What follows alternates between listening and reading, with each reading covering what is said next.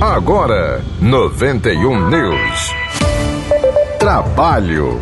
O Rio Grande do Norte gerou 1.644 empregos neste último mês de fevereiro. É o que aponta o novo relatório do Cadastro Geral de Empregados e Desempregados, o CAGED, publicado nesta terça-feira pelo Ministério da Economia.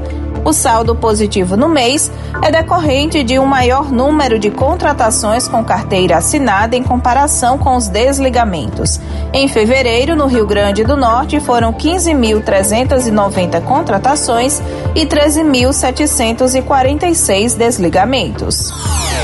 Educação. O Instituto Federal do Rio Grande do Norte, o IFRN, abriu hoje inscrições para preenchimento de 727 vagas remanescentes de cursos técnicos integrados ao nível médio e de pós-graduação. As inscrições são online e vão até 11 de abril.